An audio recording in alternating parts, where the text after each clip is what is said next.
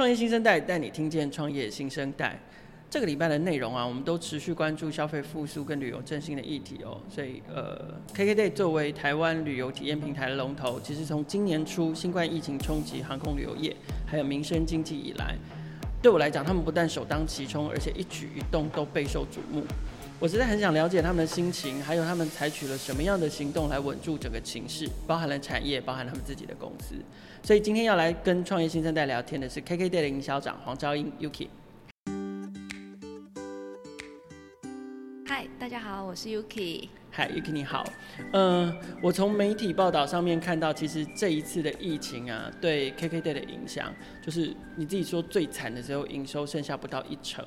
那我很好奇，说这样这样的比例是你们在疫情一刚开始就预料到了吗？还是说，呃，有一点来不及？还是说比你们想象中的还要惨？我们当时就知道会蛮惨，但是的确是没有想到会那么惨。以前我早上起床看前一天业绩，我大概要花一一两个小时。我疫情期间大概就是起床划手机划三页就没了，那种感觉真的是从来没有过。所以一开始小时到三页，三页啊不就不到十秒这样，就是很快今天就结束了这样。所以那个那种感觉真的是没有身在其中的人很难想象。嗯哼，那你们是从什么时间点开始？那个时间点也也许可以用月份来切，或者是用比如说疫情的状况来切。然后你们是从什么时间点开始开始应变？那你们做了什么样的决策跟？呃呃，你们的决策依据是什么？我很好奇。嗯，其实我们比应该比大家想象的时间还要早。嗯、我们是在小年夜那一天，我印象很深刻。小年夜那一天，大家都还在休年假，对，很多人都提早休假，都已经不知道出到哪一国去玩了。然后，我们所有的就是主管们，然后我们有一个就是我们家创办人陈明明领军的一个类似紧急应变的团队。然后从小年夜那一天开始，我们每一天开会。然后就不管你在哪里，就带应进来。然后我们的应变就是第一时间就是先把广告全部下掉。Uh-huh. 然后那个时候其实还有很多就是没有没有。把那个就是边境关闭的国家，uh -huh. 可是我们也提前就是预备说那些国家可能也会受到影响。所以你们那个时候就觉得那个传染的状况，全球传染会很严重。对，因为我们家创办人他们他在那个 SARS 的期间就做过，就是做旅游业，就是，所以那一阵子他已经有很多的这种就是经验存在。然后因为我们在整个旅游业界算是比较接触讯息的比较前端，所以那个时候我们知道每一个国家的实际情况。对，那至于说哪些，所以可能你们掌握的消息可能比比媒体报道的还要还要多，跟还要内幕这样。应该是说也不是那内幕，是因为比较全面，因为我们有十一个办公室在全球，对，所以我们不是只有在台湾有办公室，所以我们每一个每一个市场都会回复他当地的一些情况。嗯嗯，对，那所以说有的时候可能台湾翻译那些外面的报道之前，我们在当地就已经有讯息。那所以我也觉得这这样的讯息收集，其实对我们作为整体的应变是非常有帮助。对，然后我觉得就是提前准备这件事情也会让我们不会那么慌张。就是你小年夜就开始准备，你每一天都有每一天的进度。其实我觉得这件事情对于安定整个团队的心，跟已经想好，就是万一发生的时候，我们紧急应变是什么？我觉得我们都拥有比较多的时间可以思考。那刚刚 Yuki 提到的那些应变，听起来都比较像是防守。比如说，我们就先把。一些一些产品取消，或者是一些广告取消，减少预算支出。可是事实上，我我知道你们其实除了采取这种防守性的策略之外，其实还是有做一些对我来讲看起来比较像主动主动性的投资。那呃，我我我我会觉得对对，尤其你们呃。那种那种营运成本这么大的公司来说，要在这种营收短少的时候，然后还要还要勇敢做出投资，不管是呃产品的升级啊，然后人员的培训啊，或是整个服务的转型，然后这样的过程，你们甚至还是得花更多的资金的，其实很不容易。所以我不知道你们呃可不可以可不可以讲一下，分享一下，说你们大概做了哪一些事情，然后这样的策略是什么？嗯。我觉得在这疫情里面，我们当然做很多事。可是我觉得最值得的投资，就是我们把团队的人力，然后挪去做两件事。第一件事情就是你刚刚提到的那个，就是转型升级的培训。当然，这个部分是观光局有补助啦，就是疫情的特殊补助，所以的确这个部分我们有，但但是没有补助全额。那我们还有额外的，就是这些薪资成本等等的。那我觉得这个是值得的，因为其实你的团队是你最重要的核心，你要应变或接下来我们要做疫情后的一些。呃商机的掌握，都还是需要这个团队。所以团队的投资，我觉得是最值得。那我自己也亲自下去当导师，当老师上课，帮他们上了两梯，总共六天吧。我觉得就是你把时间空下来，也会让你的团队知道说，哎、其实他们是蛮重要。所以我觉得疫情期间的培训不只有能力上提升的意义，还有就是建立士气，重新建立士气的意义。因为这段时间大家都说旅游业就是白菜的利润，白粉的风险，然后大家就甚至会想说，哎、欸，那我要不要转去做电商？我要不要转去现在比较夯的行业？所以其实我觉得旅游业如果不好好的就是呃把你的士气跟你的团队建构好，其实会有出走潮的。我觉得这个是所有对疫情第一排受风险的这些行业要面对的第一件事。然后第二件事情就是，我觉得我们把人拿去做产品优化哦，甚至去体验商品，或者是说我们现在去。开很多我们以前没有卖的那些台湾在地的那种深度旅游，这个是对的。对，因为疫情一旦结束，然后边际打开，我们又会像往常一样，一年就是 KKday 送客，一年大概就一百多万外国人来台湾。嗯对，所以以以前你现在开的这些给国人玩的东西，其实以后就是外国人来玩。对，那为什么外国人来台湾老是只记得高买高铁票跟记得一零一故宫？嗯，他为什么都不知道你的离岛，不知道你的台东，不知道你的花莲，不知道你的你的宜兰有多好玩？对，他们只会买那些商品，因为你没有开发出来。嗯、哦，那以前针对国人，我们不需要去开发，因为国人就自己开车就去了。哎、欸，可是这次疫情期间，你就发现说，天哪，原来这些国人他是愿意花一万块去体验一个豪华露营的体验。嗯他愿意就是浮潜，然后花两三千块的钱，而不是两百五。哦，以前可能两百五去小琉球可以看海龟，这是我们台湾的定价。对。哦，那现在你发现说，哎、欸，其实两三千的比较精致的划独木舟，或者是透明的玻璃玻璃船，他们也是愿意花。对。所以你今天这种商品你开出来之后，以后外国人来就可以体验。所以我觉得这个也是花的值得，而且。看要看比较长期能够跟你本业相关的东西，我觉得比较害怕的就是我看到很多产业，它可能现在在做的事情跟以后是没有连结性。对。那如果是这样的话，可能只有短期现金流帮助，可是长期对你营运的优势能力没有提升，那这样就很可惜。可是我觉得我现在花的时间跟花的这些人力资源，虽然说哎、欸，可能短期现金流的确有帮助，但是可能没有办法 cover 这么大的人力状况。可是至少长期来看，绝对是是有加分的。那我觉得这个就是好投资，嗯，所以我自己是这样看啊。我觉得这两个很值得。Okay. 我我我想额外问一个，就是说，因为刚刚你有讲到人力的问题，还有出走潮问题。那我不知道你们公司的同事会不会有也有这样子的人心惶惶，尤其你你呃 KKday 就是。这么大的公司，产业的龙头就备受关注嘛。这一下子，呃，放了多放了几天假，大家就在想说，就就开始谣传，是不是要裁员了，或者是要干什么？那同事会不会担心？那你们怎么安定团队的？除了除了像你刚刚讲的，就是说你自己都亲自拨时间，然后去帮团队上六天的课。那除此之外，还有没有还有没有什么样的措施可以让呃 KKday 的同事会觉得说，呃，我。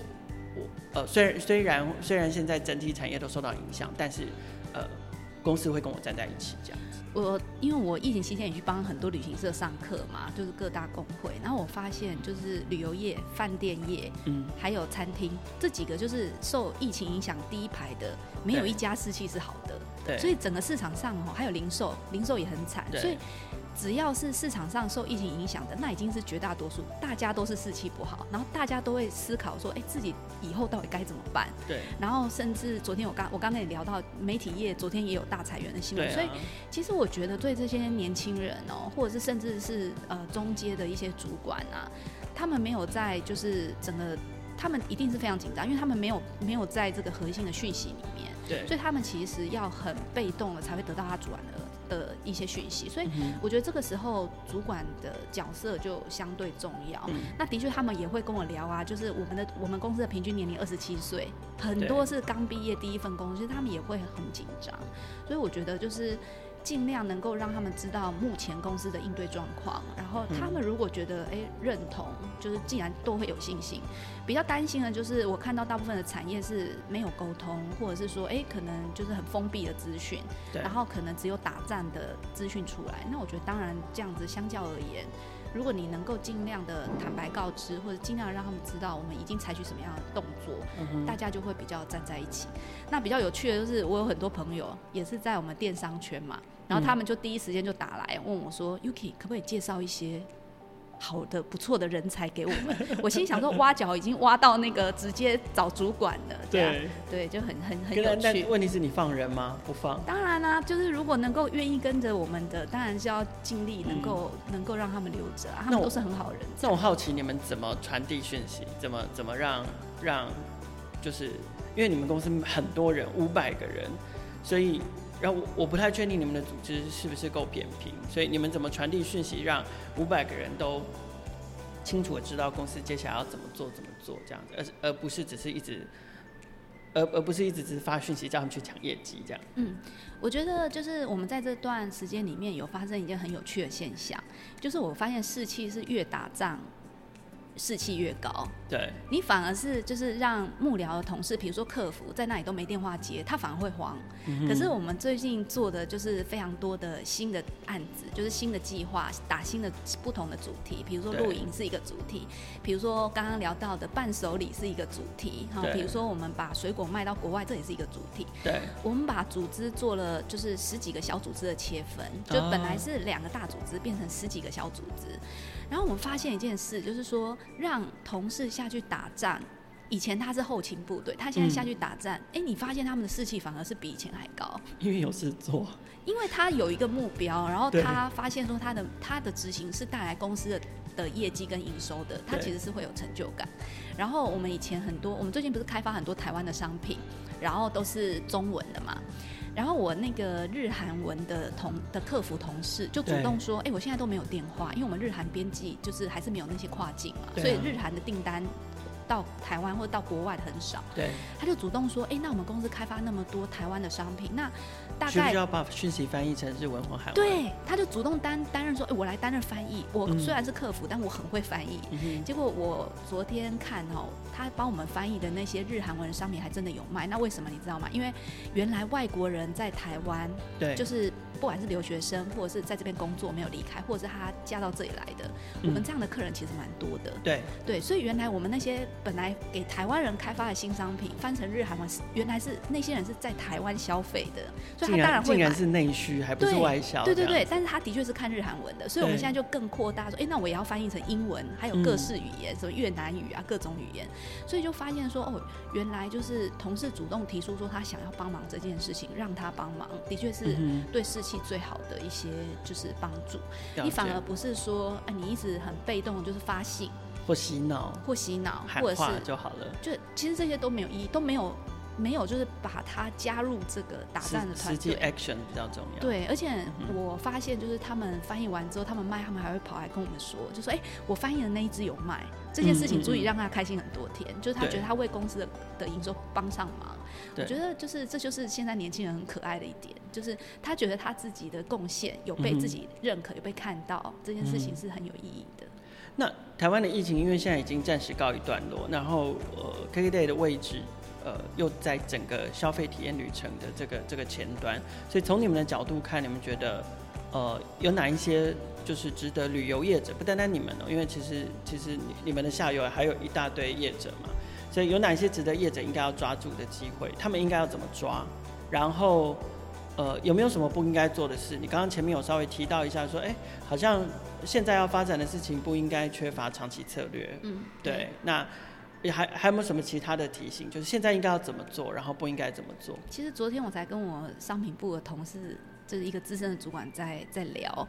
那我就跟他讲说，哎、欸，其实我发现我们这段时间就是大概会有两种你想要做新生意的方法。第一种就是你看到别人有什么，你想要去做。对。或者是你看到市场什么机会点，你想去做。对。第二种是你觉得你公司有什么。什么样的顾客的资源？那你觉得他会需要什么？为他而做？我觉得第二种才是你马上就可以抢到先机，而且立刻产生营收的，而且长期对你有帮助。如果你看到别人有什么，你也想去做，但是你不一定做得赢人家。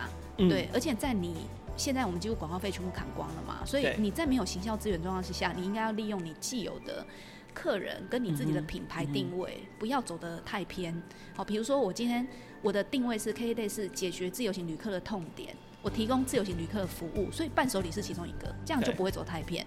但是如果你今天是去，比如说卖其他不相关的东西，那的确跟你的品牌就会偏离太远，就跑到就跑到电商去了。对，对比如说我去卖卫生纸，嗯，那可能就真的跟自由行旅客很难挂钩得上。对，对，那其实这样子对你的品牌不会加分，对你的客人的服务也不会加分。嗯，对，所以我觉得。不要去看别人有什么或市场上什么卖得好，你就去买。应该是要采取第二种，就是你觉得你的品牌定位是什么，然后你的客人，你已经有像我们五百零八万会员这么庞大的会员群，他们到底需要是什么东西？对，他以前对 K K 的认知是什么？所以现在我我呃之前跟我同事讲，我们去开那个一万多块的夏令营，大家觉得我们疯了喔，然后我就说不会，因为我有十几万的会员，他们每年暑假台湾人父母都会带他的小朋友。出国，对，所以他这次暑假不能出国，他该怎么办？嗯、所以参加亲子营或夏令营就是他的 solution 嘛。那这个就解决他的痛点、他的问题、他的。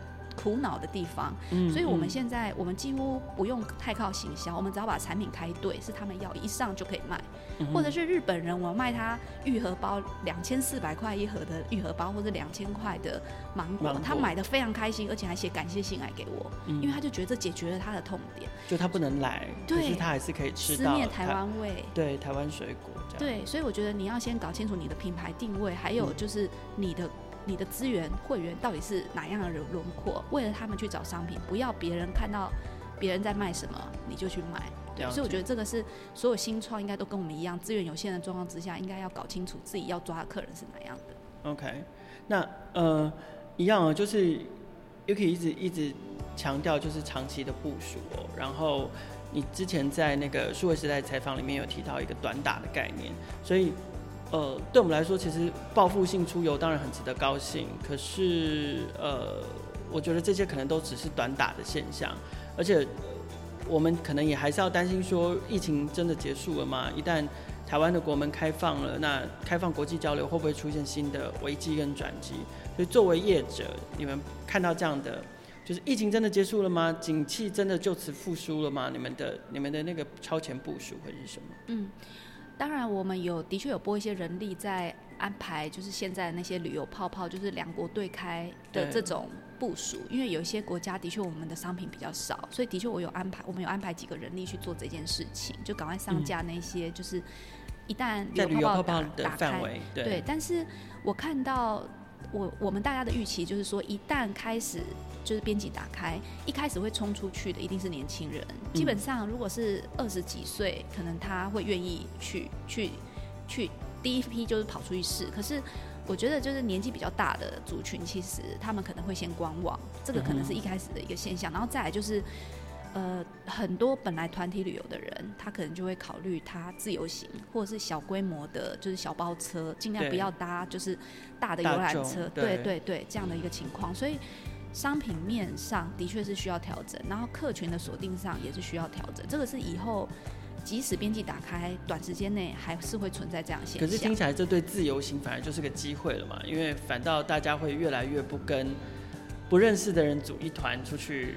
出去玩，大家可能都只会找自己安心的、熟识的人、朋友或者是家人，然后自己组一个小小的团，然后，然后去透过自由行的方式去旅游。对，所以我们在国外本来有推很多一日游，都是坐大车，可能就改成小车或者是小包车的需求就会变多。OK，然后你呃，可能自由行的旅客，因为我们本来就服务比较年轻的族群嘛，所以我觉得哎。可能一开始在业绩上有反应的，我们可能可以拿得到第一波。嗯、对，那我觉得就是呃，你刚刚讲说短期的部署跟跟接下来长期看，我觉得如果以现在这个阶段来讲的话，大家都在做离岛，呃，几乎所有台湾的业者都在做离岛。可是离岛其实你就是只能做到九月，你基本上冬天的时候，如果国门还没开，那我们该怎么办？嗯、对，所以我觉得这个也是要先。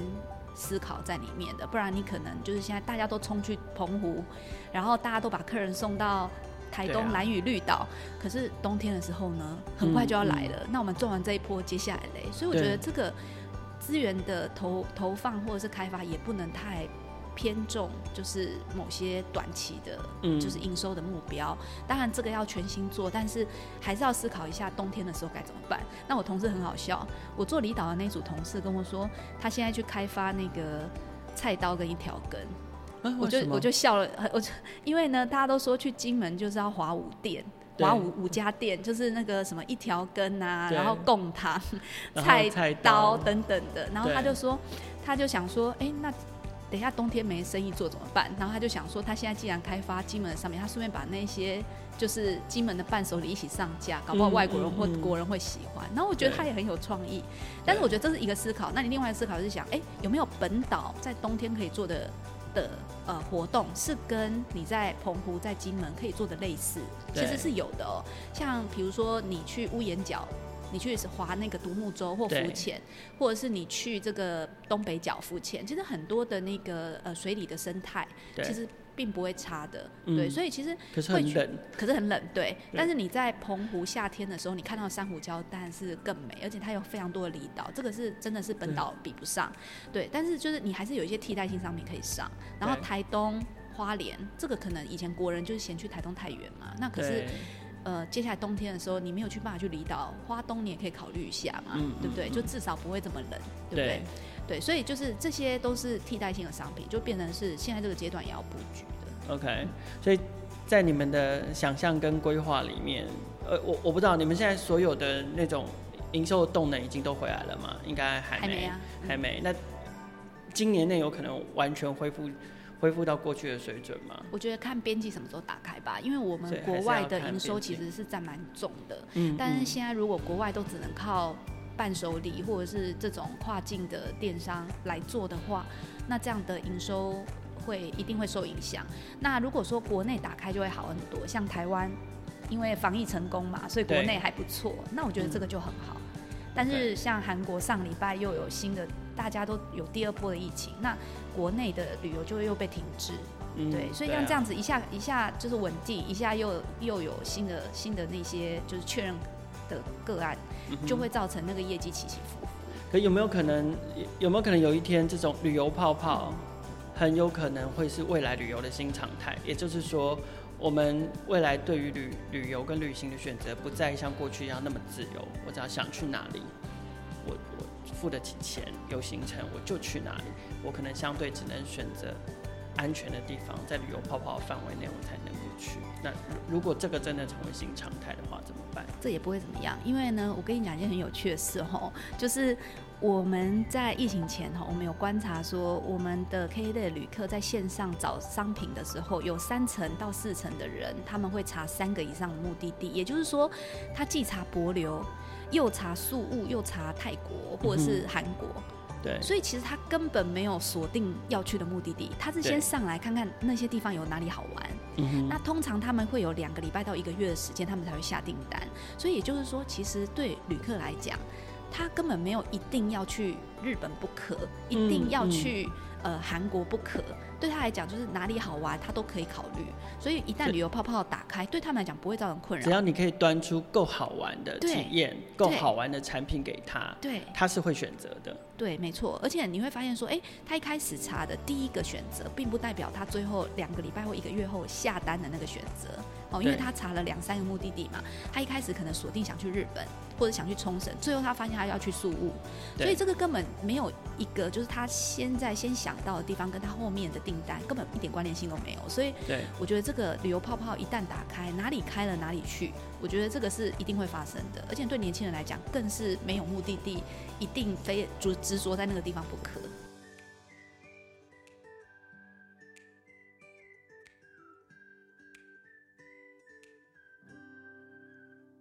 台湾真的是一个很幸福的地方哦。然后在疫情平稳之后，我们也看到大家应该也就是闷坏了。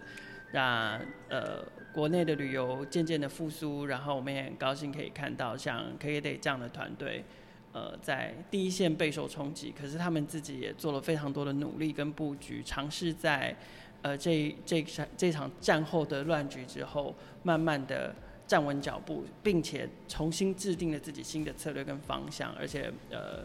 很有目标性的继续前进。那我觉得 KKday 的经验其实可以给不单单只是旅游或观光相关行业，其实是呃在这一波有受到疫情的经济冲击的新创团队都可以参考一下他们的策略跟想法。今天非常谢谢 Yuki 来参加创业新生代的录音，也邀请所有的听众朋友持续锁定创业新生代。我们会在每个星期三都固定的上架更新三集的新节目。如果你喜欢我们的节目的话，欢迎帮我们订阅跟分享哦。创业新生代持续带你听见创业新生代，拜拜，拜拜。